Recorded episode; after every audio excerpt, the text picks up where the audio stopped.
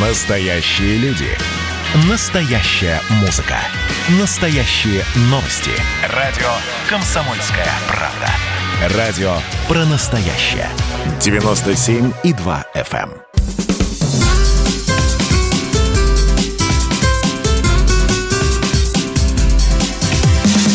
Программа с непримиримой позицией. Вечерний Мордан. И снова здравствуйте в эфире радио «Комсомольская правда». Я Сергей Мордан. Я Мария Баченина. Добрый вечер. И сейчас новости культуры. Традиционно. Слушай, не многовато ли у нас Я культуры? должна взять какой-то аккорд. Трын. Э, Почему? У нас многовато ее не может быть, Сергей. Культура должна, мы должны в ней купаться, тонуть, плавать, я не знаю, знаешь, вот она должна окутывать нас, как, как нечто такое, Ну ладно, как ну манна ну небесная. Значит, э, ну, информационное пространство, оно создает, конечно, определенные перекосы восприятия русской культуры. Но вот, например, в России много музеев. Есть Эрмитаж, например. Это интересный заход. Вот. Много музеев, есть Эрмитаж. Руководит которым а, товарищ Петровский в белом шарфике, а до этого Эрмитажем руководил его папа, тоже Петровский. Ну, и дальше будет, часто и дальше будет наследству. руководить, наверное, его сын, который пока что является заместителем директора департамента культуры города Петербурга. Лет в 30, по-моему, или в 25, не помню, но неважно. Вот, но что мы не говорим про Эрмитаж, а про что мы говорим? А мы про говорим Третьяковскую галерею. А, значит, руководителем Третьяковской галереи является госпожа Трегулова. Достаточно давно уже. А, Она, вот я сразу говорю, она хороший директор. По крайней мере, предыдущего директора сняли, по-моему, за хозяйственные преступления. Говорят, сразу оговорюсь, поскольку не уверен, но слышал от знающих людей, что как бы там все было не слава богу. А с Трегуловой ничего подобного не происходит. Более того, она организовала несколько фантастических выставок, э, по масштабу которых э, ну, Россия не видела несколько десятилетий. Нет, она Сам- самая известная, просто я вот напомню, а, выставка Серова, которая стала мемом даже на какое-то время. Почему мемом? Потому что Пот- это были первые очереди Это- вот в, в нашей мгле бескультурья. Да, это, б- это, это- э, да это, это была первая выставка, на которой люди стояли реально по полдня. Причем вот не летом на хорошей там А теплой зимой, погоде, да. а зимой во время, в общем, я вот как раз, я правда прошла без очереди. Да, так и случилось, после да, этого но было еще несколько там очень хороших выставок, на самом деле. Вот сделан... Она прекрасный куратор международных музейных и выставочных проектов. Я Это понятия не имею, какой она куратор. Это Вообще вот то, слово, о чем ты щас слово, говоришь. слово куратор такое же дурацкое, как слово россиянин. Я не понимаю, Сергей, что это куратор. русский язык. Видите, это тот, кто организовывает и следит за организацией. Кураторы есть только у Навального. Вот это Всё. вот федеральные каналы меня Видишь, научили. А какие кураторы есть у художников, я понять не имею. Слушайте, в общем, как при всем при том, что это, мягко говоря, там не худший директор национальной галереи, которых э, Россия видывала за последние лет сто, тем не менее, что у нее, конечно, поразительная способность создавать скандалы буквально каждую неделю. Ну вот, казалось бы, там две или три недели, месяц назад был Месяц. жуткий скандал, Бурный. да, связанный, э, значит, с картиной э, там какого-то, забыл уже фамилию этого художника, на котором был Сейчас изображен реально бородатый чеченский маджахет, про которого кураторы писали, что это повстанец на отдыхе. Вот, и вместо Алексей того. Калиман. Да, вместо того, чтобы покаяться, там представители Третьяковской галереи стали объяснять, что это у нас вместо мозгов говно в головах, и мы просто не понимаем искусства. Ладно, проехали, хорошо, Мы ут- согласились. утерлись, утерлись, прополоскали рот водичкой, едем дальше. После этого а, запускается выставка «Я Энди Уорхол», на которой выясняется, вместо подлинных работ а, повесили постеры. Ладно, хорошо, прополоскали рот водичкой, едем дальше. Третье. А, ну, хорошо умным людям а, хватило времени и мозгов полистать каталоги а, накануне большой выставки, которая должна была пройти в трех европейских столицах. а, должны были экспонироваться, сейчас попробую сказать на политкорректном языке, а, зубастые влагалища и анонирующие монахи. Первым я с тобой не соглашусь. Ты не Мы же, мы же вам ты не- обещали, да, поговорить про секс. тебя Вот считайте, считайте, считайте, что это про секс. А с нами на связи Дмитрий Кошмар. Петровский, автор ка- телеграм-канала «Фантастик Пластик Машин». Он человек культурный, в отличие от нас, поэтому сейчас нам все расскажет. Дмитрий, добрый вечер. Здравствуйте. Да, добрый вечер. Вы мне безобразно говорите. В каком смысле? Я думаю, вы нас безобразными назвали. Думаю, ну хоть кто-то решился сразу и в лоб. Э, мы вам льстим, хорошо, мы льстим вам. Ну уж давайте, подпойте а, нам. Дмитрий, давай поговорим вот как два условно-культурных человека. Что происходит а, с Зульфией Тригуловой? Ну, вроде бы вот а, умный человек, опытный, но вот что за поразительная способность наступать на мины просто вот каждые 10 метров? Это зачем? Я не думаю, просто вы когда говорите это зачем, подразумевается, что это делается специально, да, я все-таки, ну, надеюсь, что нет, надеюсь, что нет, потому что иначе у меня нет никаких объяснений. Вот, мне кажется, что госпожа Трегулова просто пытается э, какие-то она, поскольку человек, э, она была, как, как ваша соведущая сказала, куратором европейских выставок, и она родилась в Риге, она проходила стажировку в, э, в фонде Гугенхайма, насколько я помню, в, в Америке. Подозрительно вот. уже, согласен. Да, она пытается каким-то образом перенести вот эту вот самую всю парадигму, перенести, то есть, условно говоря, перенести европейское, современное, то, что даже не европейское искусство, а то, что у нас под этим понимают. Она его пытается перевести как-то на, на нашу землю, и эти переносы каждый раз заканчиваются трагично. Ну, то есть не трагично, но, в общем, скандалами они Ну, то есть, если выражаться доступным языком, то, что прокатило бы там, у нас это, ну, никак не прокатит. Можно я задам... И она это делает да, ага. упорством достойным лучшего применения. А, задам а, небольшой тренд нашей ученой беседе. А, ну, слушайте, она руководит а, национальной художественной галереей, которая вообще создана для того, чтобы собирать и выставлять русское искусство. То есть там, ну, а, априори... Слово русское убери. Априори. Нет, Отсюда. русское, русское. Третьякова со- собирали русское искусство, подчеркиваю. А, то есть до какой степени должна быть, э, должен быть человек эмоционально тупым, вот, чтобы не улавливать, так сказать, э, своих прямых должностных обязанностей? Это правда, да. В русской, в Третьяковской галерее выставить э, Маджахеда, это действительно, я думаю, что оно бы не срезонировало бы так, если бы это была не Третьяковская галерея, это был бы бензовод, как бы, да, никто бы вообще внимания не обратил.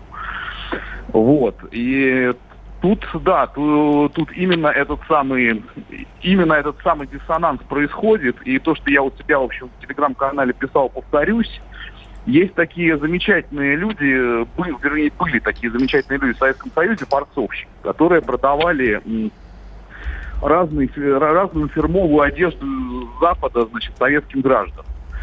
Вот. И те советские граждане, которым потом посчастливилось попасть э, за рубеж, они увидели, что эти вещи, за которые там они отдавали 3-4 инженерских зарплаты, они там стоят там 1-2 доллара и носят их только негры из Бронкса. Вот, мне кажется, что в нашем современном вообще, ну, как бы искусстве и конкретно вот в данном случае происходит примерно то. То есть нас пытаются накормить вот этим вот, э, вот этим вот самым искусством под видом того, что ну вот у нас у нас то оно тоже должно быть, да, вот оно там такое, да, сейчас мы перенесем его на нашу землю, всем покажем и будем такую вот просветительскую функцию нести. Но в действительности это такой, это абсолютный карго-культ и абсолютные вот эти вот джинсы из Бронкса на самом деле. То, что Дмитрий, а вот а, мне тут в комментариях попадалось, попадалось следующее объяснение происходящего в Третьяковке. То есть вот а, не помню просто автора, кто это был, а буквально он писал примерно следующее, что Третьяковка шла в таком совершенно понятном тренде, то есть со всеми этими выставками там Перова, Айвазовского, Куинджи, да, даже Куинджи, mm-hmm. которого украли и так да, далее. И, украли. Да, и все поменялось ровно в тот момент, когда заместителем а, Тригуловой стала Татьяна Мрдуляш. Вот, э, такой молодой, энергичный менеджер, адепт э, вот именно при внесении современного искусства вот в стены Третьяковской галереи. Может быть. Э, и может только быть, вопрос, у меня, я... вопрос у меня следующий. Почему а, вот вся, так сказать, около художественная общественность мочит Тригулову и умалчивает Татьяну Мрдуляш? Ну, тут я думаю, что я думаю, что очевидно, потому что директор все-таки Трегулова, то есть на, на, на ней основная ответственность. И она, это во-первых. Во-вторых, вы вот помянули Куинджи, да, и, собственно говоря, ну, скандалы Трегулову преследуют еще задолго до того. Вы сказали, что она, значит, что у нее вот эта вот замечательная способность. Собственно, по-моему, с Куинджи это все оно и началось.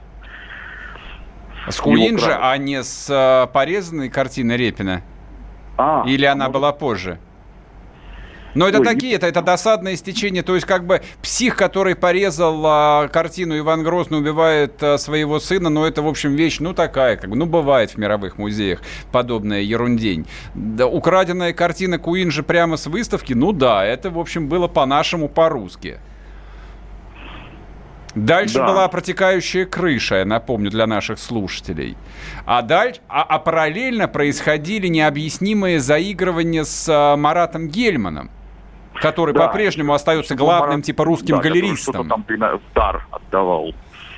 Он отдавал, свои. я напомню, там... И параллельно а, Маджахеда. Да, параллельно Маджахеда, а параллельно были еще образы куполов русских церквей, сделанные из... Э, клизм. Из клизм Это спринцовка, спринцовка, да. Да, угу. да именно именно это. Может, именно мы просто это. такая... Это может, у нас деле, просто мы не понимаем современного... Я, извините, да, я извините меня. Э, вернусь к тому, что вы говорили, Сергей, про глухоту, как бы, да, то есть это у Третьяковской галереи у него действительно есть понятный тренд, понятное лицо. Это такое абсолютно в хорошем как бы, смысле кон, э, лицо консервативное.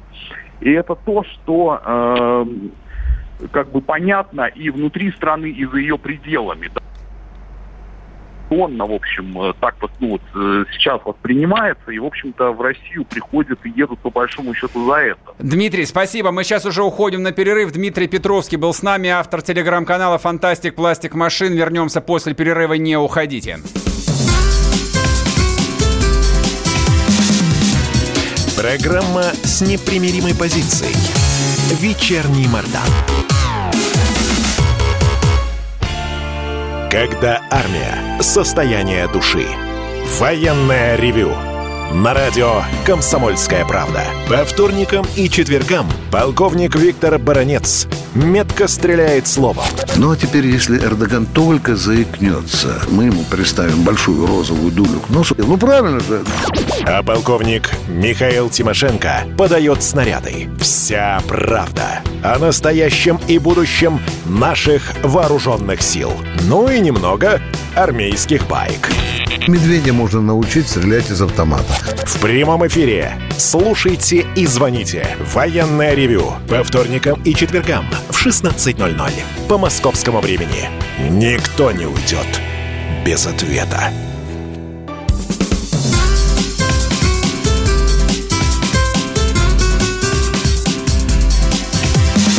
Программа с непримиримой позицией. Вечерний Мордан. И снова здравствуйте. В эфире радио «Комсомольская правда». Я Сергей Мордан. Я Мария Баченина. Добрый Я вечер. всем напоминаю, кто смотрит трансляцию в Ютубе, будьте так ласка, нажмите кнопку «Нравится». Тогда нас посмотрит немного больше людей. Для всех прочих э, WhatsApp Viber 8 967 200 ровно 9702. Пишите ваши вопросы, комментарии по ходу эфира. А сейчас мы с вами наконец-то после долгого перерыва вспомним э, Хабаровск. Да, регулярно. Прак- бы. Практически, ну, если не каждый день, Я удивилась, то, если до- честно. то достаточно регулярно писали, да, что же происходит в Хабаровске. Сергей, почему вы молчите? Да. Молчали мы ровно потому, что ничего, ничего толком не, не происходило. То есть формально протесты продолжались, но, естественно, после вот э, летних протестов, когда выходили там десятки тысяч э, жителей и города, и я так понимаю, что приезжали из области, из края, точнее, это не Хабаровская область, Хабаровский край. А сейчас а, там выходили, ну, несколько сотен, я так понимаю, людей. Власть это все, в общем, а, терпела, что было удивительно для Российской Федерации, что власть терпела. Я же напомню, как бы вот это вот э, разрешительное законодательство, когда для того, чтобы выйти помитинговать, вы должны получить бумажку Аусвай с разрешением, его никто не отменял, в том числе и на Дальнем Востоке. Вот, но в Хабаровске по умолчанию на это закрывали глаза. И вот в эти выходные впервые а... В общем, дело было так. 14, 14 ну, расскажи, суббота да. подряд. Выходит, очер... ну, можно сказать, да, очередная акция в поддержку Фургала. А, собираются на площади Ленина перед зданием правительства Хабаровского края. Скандируют лозунги в его поддержке, где-то 30 минут. Потом устраивают шествие по проезжей части центральных улиц и возвращаются на площадь. И тут... Откуда не возьмись, а не возьмись, э, это э, здание как раз где сидит губернатор Хабаровского края, да, а, выходят э, сотрудники ОМОНа и начинают задержание. В общем, есть даже пострадавшие, говорят об этом. И силовой разгон протестующих первый, насколько мы понимаем, э, в Хабаровске теперь э, заставляет нас это обсуждать? А, ну да, собственно... Задержание, наверное. Два, два, два еще есть. небольших дополнения дам. А, во-первых, они не просто вышли, ну, по крайней мере, вот в нескольких телеграм-каналах я об этом прочел, там несколько человек попытались э, начать разбивать палатки перед э, зданием Здание да? администрации. Угу. Да, и после этого, ну, дальше была картина маслом акварель. Именно из здания администрации да. вышли закованные в черные ОМОНовцы и начали, в общем, народ винтить. А, да, и грузить еще, мне нравится. Начали грузить и упаковывать. Грузить и упаковывать. Да. А вот те видосы, которые в сети появились со звероподобным полковником местного ОМОНа, значит, вот, который должен был э, иллюстрировать, так сказать, беспощадный характер э, режима, ну, получилось не очень. А, не Белоруссия, ребят, э, мне кажется, там отработано так себе. То есть он, конечно, харизматичный мужик, там фамилию даже я его сейчас не буду искать, ну, потому что это бессмысленно. То есть это такой типичный информационный проброс. Ах, посмотрите, какие звери. То есть зверь там никого не искалечил и никого не стал бить по башке. Он Пишут, просто... что били сильно по голове да, человека нет, по имени кон... Андрей Маклыгин. Я конкретно про этого полковника, которого, а, которого показывают. То есть он вопрос. просто своим вот таким могучим там 130-килограммовым а, корпусом вытеснял возбужденных женщин. А, но нет, там никому, никому он свою физическую силу не приложил. Поэтому ну, эмоциональной картинки из этого, по крайней мере, не получилось. Но мне кажется, что, естественно, к этому все шло достаточно давно. Дальневосточная республика, отдельно взятая от всей остальной России, бесконечно существовать не могла. Конечно, это тоже очевидно. И в конце концов там должен был случиться свой термидор. То есть республика должна была закончиться вот такой самой настоящей контрреволюцией. То, что лицом контрреволюции, по идее, должен стать э, э, гладкий, э, обаятельный э, губернатор Дегтярев, ставленник нашего дорогого Владимира Вольфовича, он же как бы от партии ЛДПР, как и фургал сидящий. Но это не имеет никакого значения. Я думаю, что решение о разгоне точно принимал э, не хабаровский губернатор, и даже, я думаю, что не глава краевого УВД. То есть я, я практически на 100% уверен, что решение было принято в Москве, что пора это заканчивать. Какое продолжение это решение может иметь? Это вопрос. То есть, по идее, а если бы обстановка была наэлектризована вот до высокой степени, как было летом, вслед этому разгону должны были бы выйти, наверное, там разгневанные горожане. А это... ты считаешь, она не наэлектризована? Люди не вышли. Я ну... Все же очень просто. То есть первая реакция, самая опасная реакция для власти в широком смысле этого слова, если люди это... Ну, восп... как в Америке Да, случилось. если люди это воспринимают как очередное оскорбление, попирающее их права, и они возмущением выходят на улицы, и начинается вторая часть хабаровских там протестов. Mm-hmm. Этого не произошло. То, что это не произошло сразу, значит, с вероятностью тоже близкой к 100% этого не произойдет и в следующие выходные. То есть, видимо, ну вот уровень напряжения несколько спал но при этом раздражение властью, оно же ведь тоже никуда не делось. То есть все требования, а, которые явно или подсознательно формулировались этими десятками тысяч людей, которые на улице выходили, и еще десятками, а может быть сотнями тысяч людей, которые на улицу не выходили, но менее активные – то есть они, мягко говоря, не лояльны. Мягко говоря, они считают, что их а, права попраны. Они считают, что губернатор, за которого они голосовали, а, брошен в тюрьму бессудно. Они не требовали ничего сверхъестественного, кроме как открытого суда присяжных на территории Хабаровского края. А то, что в течение нескольких месяцев а, власть отмалчивалась и отмалчивается – и озвучивают свою позицию через полицейских генералов исключительно, и все, больше не через кого. Никто из сколько-нибудь там значимых политиков, не говорю сейчас о Жириновском, который прямо вовлечен вот во всю эту историю, никто же не высказался. Тому же Жириновскому, который рвал металл в Госдуме, никто также прямо не ответил с думской трибуны о том, что Владимир Вольфович, побойтесь Бога, у вас в партии был убийца. Никто не ответил, все просто отмолчались.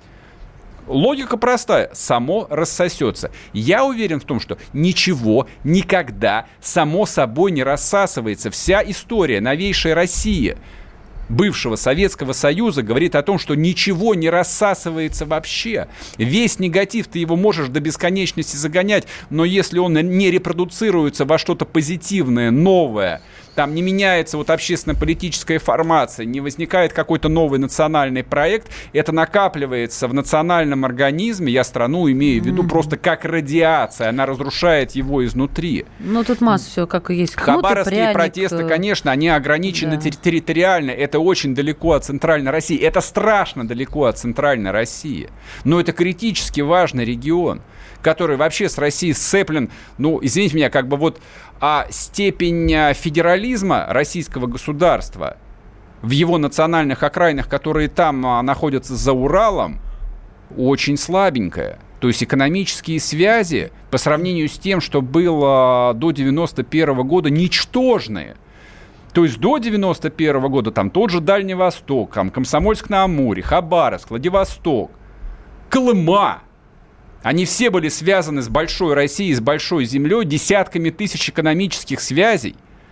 Они были частью там сложнейших а, промышленных индустриальных цепочек. Сейчас ничего этого нет. Это просто сырьевые окраины. Причем сырье они гонят даже не в метрополию, не в Москву идут эшелоны, я не знаю, с пушниной или золотом. Они прямиком идут в Китай.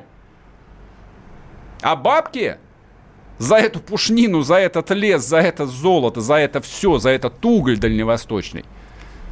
Ну, они идут туда же, куда они идут из центральной России, из восточной, западной. Сибири. На... Нет, в другую метрополию. В метрополию, которая находится сильно западнее Калининграда. Они идут в европейские офшоры – где и находится российская элита, где она, где она по-прежнему хранит свои активы. Вот в чем ужас вот этой вот колониальной системы. То есть, если бы метрополия была здесь, в Москве или в имперском Санкт-Петербурге, это было бы полбеды. Но мы-то шагнули сильно дальше по сравнению с тем, что из себя представляла Россия и Дальний Восток. Почитайте, ну, ну не знаю, хотя бы романы Валентина Пикуля про русско-японскую войну. Мы шагнули сильно дальше от того, что оставила советская власть. Советская власть, вот это вот колониальный характер освоения Дальнего, Дальнего Востока и Сибири, она его пережила, она начал, начала осваивать Сибирь и Дальний Восток как саму себя, как большую Россию, как часть страны. Сейчас все это деградировало. Поэтому хабаровские протесты, они опасны именно, это, именно этим, потому что чисто экономически – эти люди находятся отдельно от большой России на самом деле. То есть посмотрите на бизнес, который сконцентрирован хорошо не в Москве, в, Ярославле, Екатеринбурге, Новосибирске даже. Он, он имеет какие-то связи с бизнесом, который э, имеет штаб-квартиры в Хабаровске и Владивостоке? Отвечаю, нет, никаких. Вообще никаких. Вот это опасность. И то, что на этих территориях возникает отдельно взятое напряжение – это вообще намного серьезнее, чем э, война в Нагорном Карабахе, с которой мы сегодня начали эфир. Вот о чем имеет смысл думать все время. А не делать вид, что у нас тут тишь, гладь да божья благодать, и только на окраинах огромной державы, да, происходит что-то нехорошее. Нет. Вернемся после перерыва, не уходите.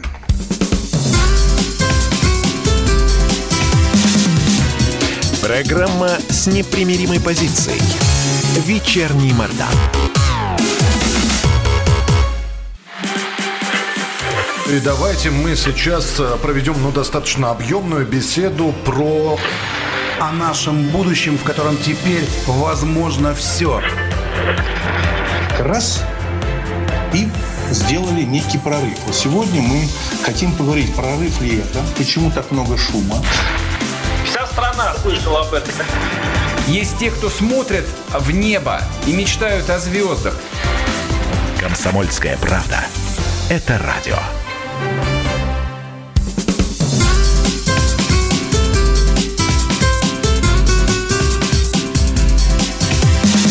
Программа с непримиримой позицией.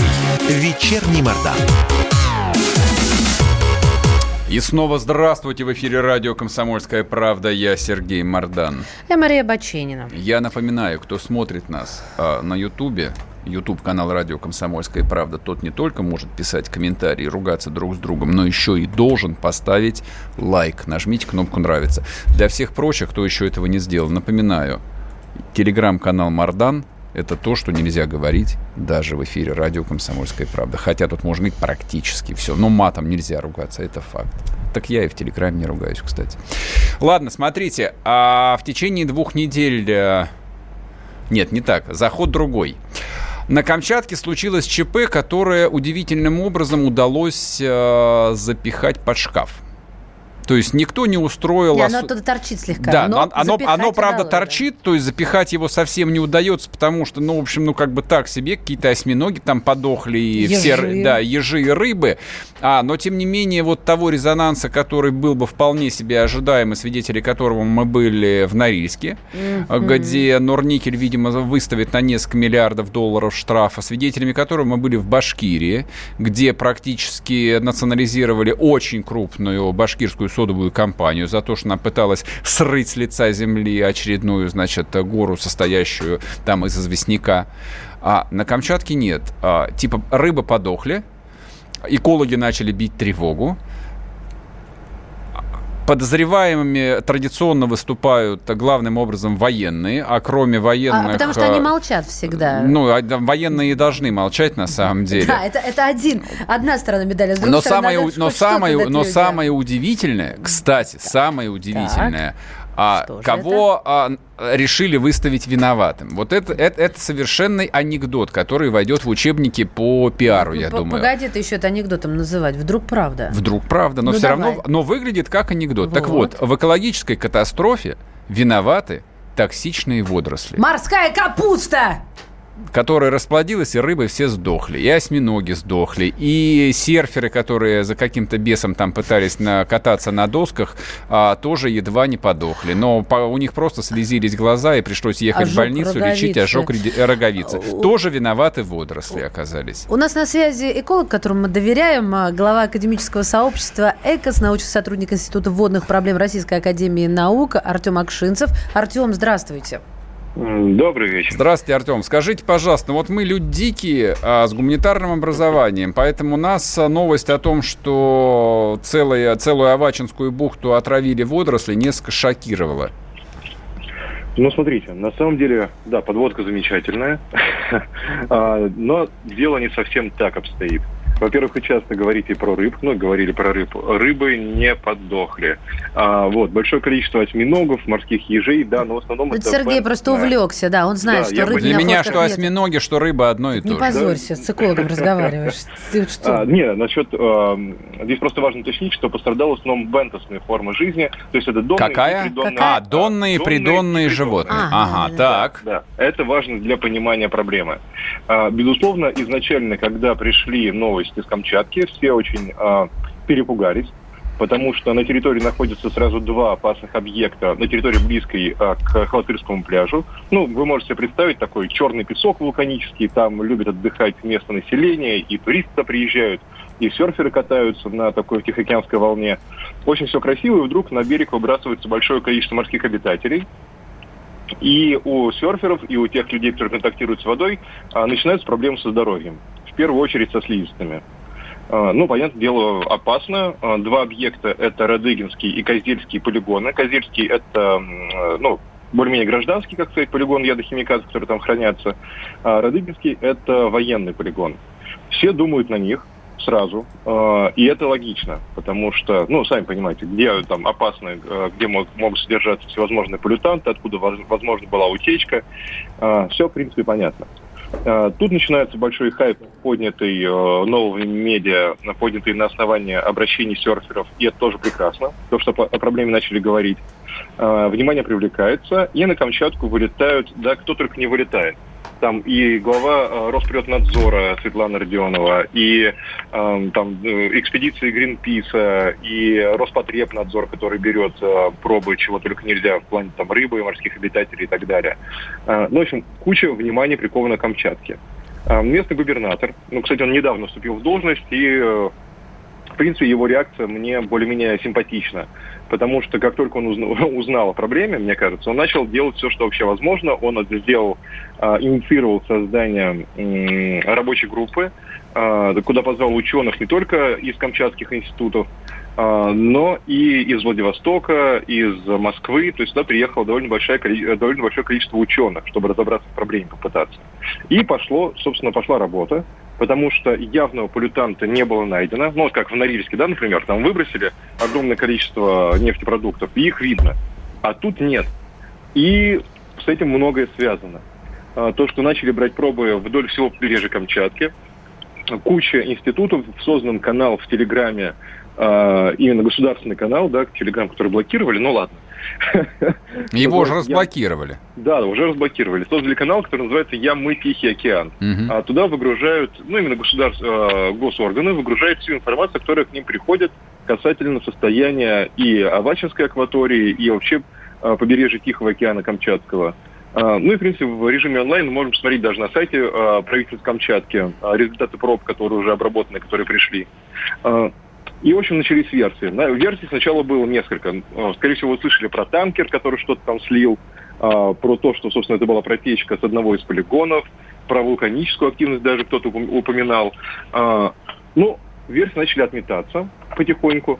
То есть там отмели версию с вулканической активностью, точнее, э, геодинамическое природозагрязнение, так называемое. То есть это извержение подводного вулкана, выброс вредных веществ из геологической ловушки, сейсмическая активность, все это было отвергнуто э, на уровне директора э, ФИЦ э, ЕГС РАН. То есть, ну, это такой хороший уровень, mm-hmm. то есть ученым можно доверять в этом вопросе. Нормально мужики там сидят, все делают свое дело хорошо.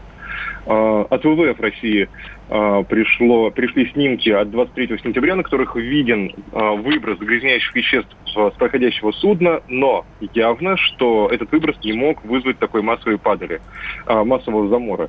То есть мы понимаем, что там действительно довольно жесткая ситуация в плане отсутствия эконадзора в регионе. А, то есть, ну, там, любое судно может выливать, в океан вообще все, что захочет, видимо.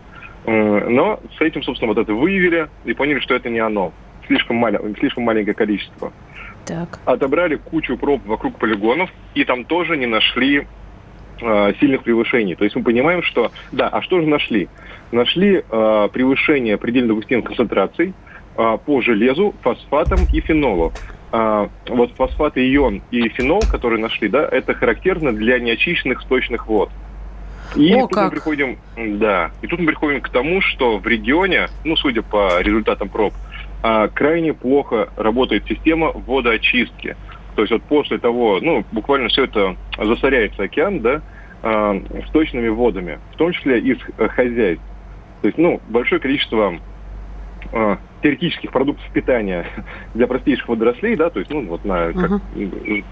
как это объяснить-то, ну, это не навоз, но что-то типа этого, да, uh-huh. понимаем, о чем я говорю. Вот, выбрасываются в океан. А, начали искать дальше и нашли э, динофлагелляты. Это одно из, э, вари... один из вариантов этих водорослей, которые в один момент э, крайне резко начали размножаться. Что вызвало массовый рост э, этих водорослей? Это одноклеточные водоросли. Э, э, ну, почему они вообще выросли, почему все это произошло за, как сказать, э, обрастание – это сейчас выясняют. Но одна из версий это то, что погода сначала была холодная, произошли массовые, и, да, и шли дожди, произошел массовый вынос, э, как сказать, неочищенных точных вод, вот, да, правильно, и э, таких питательных веществ для водорослей, да, приятных в океан. Эм, ну, после чего, наоборот, началась теплая погода, водоросли начали размножаться. Но это лишь рабочая версия. Uh-huh. Когда размножаются водоросли, они действительно могут э, выделять э, токсины. Э, но это для, для динофлагелляц это акадиевая кислота, и еще динофистоксины 1 и 2. У них там ну, называ... название есть ОА, DTX1, DTX2. И считают, что они могли вызвать изменения в поведении у Э, различных морских обитателей и гибель, потому что не только сами, ну, сами, как сказать, ну, яд, да, который они вырабатывают, э, вреден, э, но еще эти водоросли, у них довольно короткий жизненный цикл, они опускаются на дно, отмирают и во время э, разложения забирают весь кислород. То есть, по сути, у нас произошел замор в ряде ну, если представлять себе там простым языком, да, то у нас есть э, углубление на дне, куда опускается гора этих водорослей, все начинает гнить, и всему, что жило на этом, э, в этом углублении, приходит конец, потому что нечем дышать. Артем, послушайте, у нас заканчивается да. просто этот блок. А, вот на какой да. вопрос Короче, ответь. Один... А, да, дослушайте да, мой давайте. вопрос. Ответьте, пожалуйста, как бы ваша там идея очень складная, вы ученый, и у нас точно нет ни единого там резона сомневаться. Тем не менее, а есть ли альтернативные источники информации в соцсетях, соцсетях, не знаю, в интернете, которые да, на, настаивают на других версиях? А, конечно, альтернативные есть. Это и ребята из Greenpeace, которые продолжают настаивать, угу. что это а, загрязнение, вызванное именно деятельностью военных. Ага. И? А, да, и на самом деле и в местном населении тоже хватает теории заговора. То есть, ну, правда, много. Ясно. А, Спасибо. Сейчас Артем, спасибо. Да. ждать проб. Хорошо, ждем, Будем ждем, ждем, ждем пробы. Спасибо. Артем Акш... Акшинцев был с нами, эколог, глава академического сообщества ЭКОС, научный сотрудник Института водных проблем Российской Академии Наук. Вернемся после перерыва, не уходите. Программа с непримиримой позицией. Вечерний Мордан. Какие ваши доказательства? Ваши волосы будут мягкими и шелковистыми. Я убью тебя. Лодочник. Я сделаю ему предложение, от которого он не сможет отказаться. Ну, за понимание. Я вот думаю, что сила в правде. У кого правда, тот и сильнее. Прошлое не дает себя забыть. Запахами, музыкой, фотографиями. Мы помним прозвища своих одноклассников, хотя самих их не видели очень давно. Мы до сих пор в памяти бережно храним правила дворовых игр. Все эти воспоминания оживают в программе «Дежавю». Меня зовут Михаил Антонов. По субботам и воскресеньям в 11 часов вечера мы говорим о том, что нас радовало и огорчало. Какими мы были раньше. Давайте вспоминать вместе. До встречи хулиганы.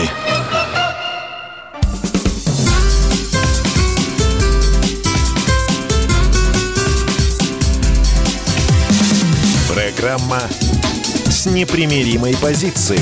Вечерний Мордан. И снова здравствуйте в эфире радио «Комсомольская правда». Я Сергей Мордан. Я Мария Баченина. Добрый вечер. Так, ладно, перейдем к последней теме. Немножечко про шпионов. Вообще, мне кажется, многовато шпионов в нашей жизни появилось. Хотя не, знаешь они, почему? Они нанизаны на одну красную Ничего линию Ничего не нанизано. На самом деле, мне кажется, что Тогда эпоха, эпоха шпионов, по идее, должна была закончиться в 1990 году, когда можно было купить любой советский э, секрет за блок Мальбора. Ну хорошо, ладно. В 93-м, когда любой советский секрет можно было купить за 10 тысяч долларов. Сергей, времена не меняются, меняются расценки.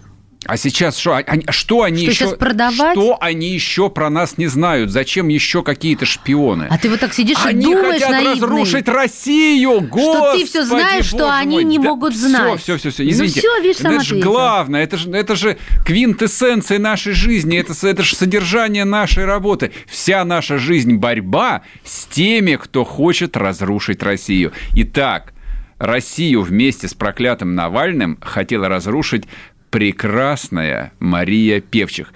Я... Загадочная и опасная. Мне кажется, это просто вот серия порнофильмов, может быть. Я, я надеюсь, она, она не просто может быть выпущена, она уже, уже сейчас должна сниматься. Навальный и Мария Певчик. На тебя в суд подадут. Все, я молчу, я останавливаюсь. Все, все, не буду говорить, потому что это грязные Я как твой адвокат дьявола, действительно. Да, Каш, Каш, Кашин в пятницу, наверное, меня будет сильно ругать вот за эти гадости и мерзости. Такую даже в голову... Ты его ко мне отправляй. Такие гадости даже в голову Пригожинским, наверное, не могли Ладно, прийти. так, как... в чем дело? Почему мы Итак, почему, говорим? почему вспомнили Певчих? Значит, я вам напомню, напомню, о ком идет речь. Это та а, прекрасная рыжая женщина, которая за каким-то чертом из а, прекрасного Лондона регулярно летала в проклятую Россию, причем не просто в Россию, не в Москву, столицу мира, а в город Томск, где она... А, жила в одном из семи номеров, который арендовал Навальный. Угу.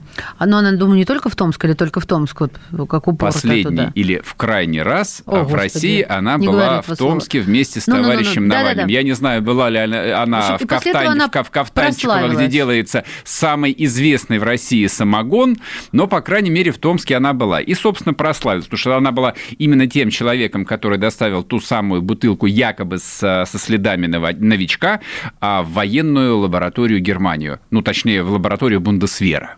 Собственно, вот с чего вся эта история закрутилась. Ах, А потом, а, когда начали всю эту тему раскручивать и задавать вопросы, там хорошо, как бы вот Навальный, вот члены его штаба, там работники ФБК, а кто эта прекрасная женщина, откуда она взялась? И тут выясняется, что Певчих это нет, это довольно известный человек, это главный расследователь. Но даже мем появился, кто не знает певчих, или все знают Марию Да, да, Певчих, да, да, да. Это же был один из тех ключевых вопросов, которые Дудь задавал а, Навальному вот в том самом знаменитом интервью, на которое Алексей Анатольевич давал а, ну, довольно нелепые и бессмысленные Легкомысленные и, и- и неубедительные ответы. Да, типа, да кто же с журналистов не, Не знает знает Певчих, черт Певчих. побери. Любая собака знает Певчих. Назовите трех самых известных расследователей России. Так, давайте. Первые два это кто? Ну хорошо. Соловьев, Дудь, Певчих. Так, так подойдет, нет? Нет, По-другому певчих, они расследуют певчих. Певчих не Но может все быть должны третий. знать Певчих. Так, хорошо. То есть вот я как человек, который э, в медиаиндустрии работает больше 20 лет, я, по идее, точно должен был когда-то слышать фамилию Извини, Сергей, Певчих, просто и тем ты, не менее. мы поняли, это сейчас не главный расследователь России. Видимо, совсем не расследовать. Да. Так, ну ладно, это вот, так сказать, первое появление Марии Певчих на нашем экране, и теперь вторая часть, э, как сказали бы пошляки, которые цитируют советские фильмы, вторая часть марлезонского балета, а, разоблачение отца Певчих. То есть там вся семейка Константин. друг друга Певчих. стоит. Ну, хватит тебе, может, ничего плохого еще. Давай Значит, папа в живет курс тоже дела. в Лондоне, занимается каким-то якобы бизнесом, научным, инновациями. Сейчас он собирает миллион долларов на изобретение, как это называется? Сейчас я вам скажу. Так, система интрадермальной доставки вакцин Skinport. Ну вот- надо ну вот говорить. Skinport, а, я думаю, что это не охраноспособное название. Я бы им рекомендовал обратиться к профессионалам в области нейминга. Думаю, что подобная торговая марка давным-давно уже зарегистрирована на территории Соединенных Штатов и Евросоюза. Но это не самое главное. А главное то, что это изобретение представляет из себя такие одноразовые микроиглы для безболезненных уколов. И чтобы сделать такой укол, не нужно быть медработником. Он незаметен для пациента Вот меня это и не очень сильно. оставляет следов. То есть, привет, э, как говорится, Навальный снова. Здравствуй, дружок. Алексей, да-да-да. А, по словам а, папы Певчих, система прошла клинические испытания. Даже так. На самом деле для Великобритании это очень круто, потому что клинические испытания на территории ну, вообще Евросоюза, у англичан, я думаю, что, в общем, как бы не слабее, это целый, целая головная боль, это очень большие деньги, это большие инвестиции. То есть для того, чтобы дойти до клиники, нужно, в общем, потратить несколько лет жизни. Вот, якобы он их прошел. Опять-таки, мне кажется, здесь нужно промониторить научные журналы, то есть если это действительно такой продвинутый человек, он должен на себе оставить довольно много следов. Но вот что-то мне подсказывает, что следов про Константина Певчих будет примерно столько же, сколько про его дочь Марию. Про Марию в Ланцете не писали. Да, Или значит, в а, в в семье. Певчих, а, вот сейчас я обращаюсь, так сказать, к мировой закулисе, Уважаемая к рептилоидам и, так сказать, к руководству Центрального разведуправления. Семье Певчих якобы не хватает всего лишь миллиона долларов. Мне кажется, это немного стыдно. А, Человек ходит по всему миру, побирается, ищет инвесторов, причем минимальный вклад в чудо-иглы составляет 200 тысяч э, американских долларов. Это два автомобиля Mercedes не самой дорогой комплектации. В общем, Вообще, да, довольно позорно. тобой, позорище. довольно позорно. Да, позорно. Как-то. Миллион долларов. На миллион долларов не купишь нормальный дом в Подмосковье. А в Лондоне даже близко его не купишь. В Лондоне на миллион долларов можно купить не очень богатую квартиру, не очень большую. То есть люди буквально там перебиваются с хлеба на воду. А может быть, поэтому вот она и вынуждена ездить на заработки в Россию, хоть что-то заработать здесь. Ну- Здесь-то, здесь-то всех принимают. Будь ты хоть узбеком, хоть таджиком, хоть эмигрирующим в Лондон русским, работа найдется для каждого. Ладно. Думаю, что на этом а, нашу веселую программу пора бы закончить. А, Юмористическое, скажу, даже больше. юмористическое окончание, ну, ну, а, собственно, как бы, ну, а что, а почему бы и нет? Ну, а понедельник? Ну, Имели мы, и- и- имели мы возможность хоть немного по этому поводу посидеть? А, кстати, а, пока мы не ушли, значит, а, Я думаю, что тема Марии Певчих а, и вот такая вот непроясненность его, ее образа, она еще довольно долго будет появляться, ну, по крайней мере, в российских медиа, потому что ну, так не бывает. Даже вот эта вот история, которая стала а, вдруг почему-то известной, похожа, ну, на мой взгляд, тоже на очередную операцию прикрытия. Потому что если семья вот инкорпорирована в довольно специфический бизнес, связанный с безопасностью и с медициной, связанный с безопасностью, так а, топорно дела не делаются, даже в Англии. Ладно, все, всем пока, хорошего вечера, до завтра. Подписываюсь.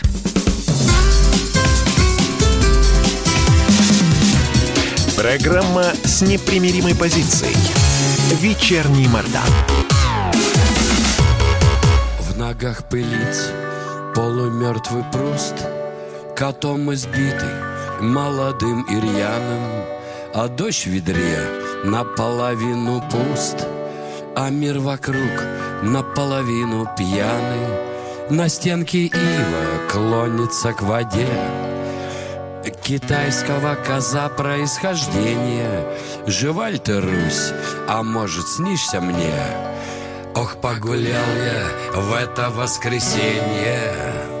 Где вчера я был, с кем вчера я пил Кому я наварил, как спартанец у фермопил. Кому вчера хамил я, кому дерзил Кого вчера любил я среди горил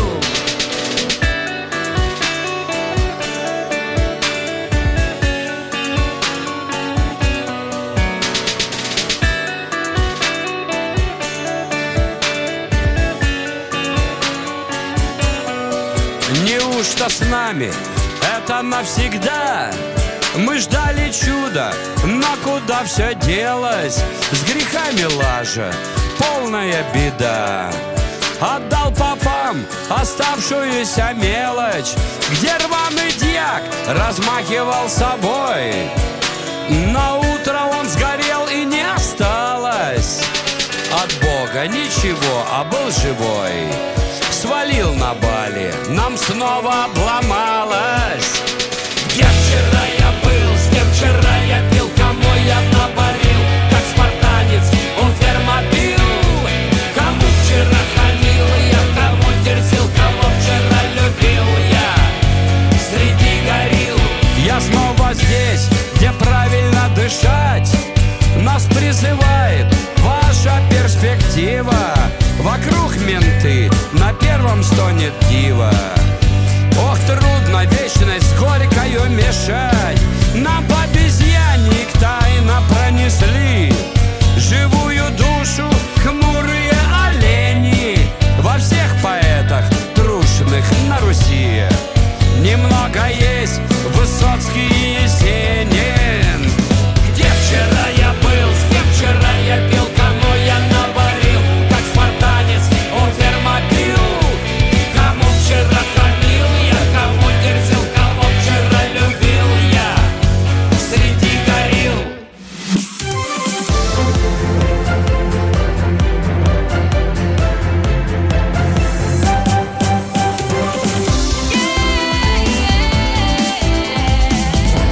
«Комсомольская правда». Радио про настоящее. Радио про настоящее. Комсомольская правда.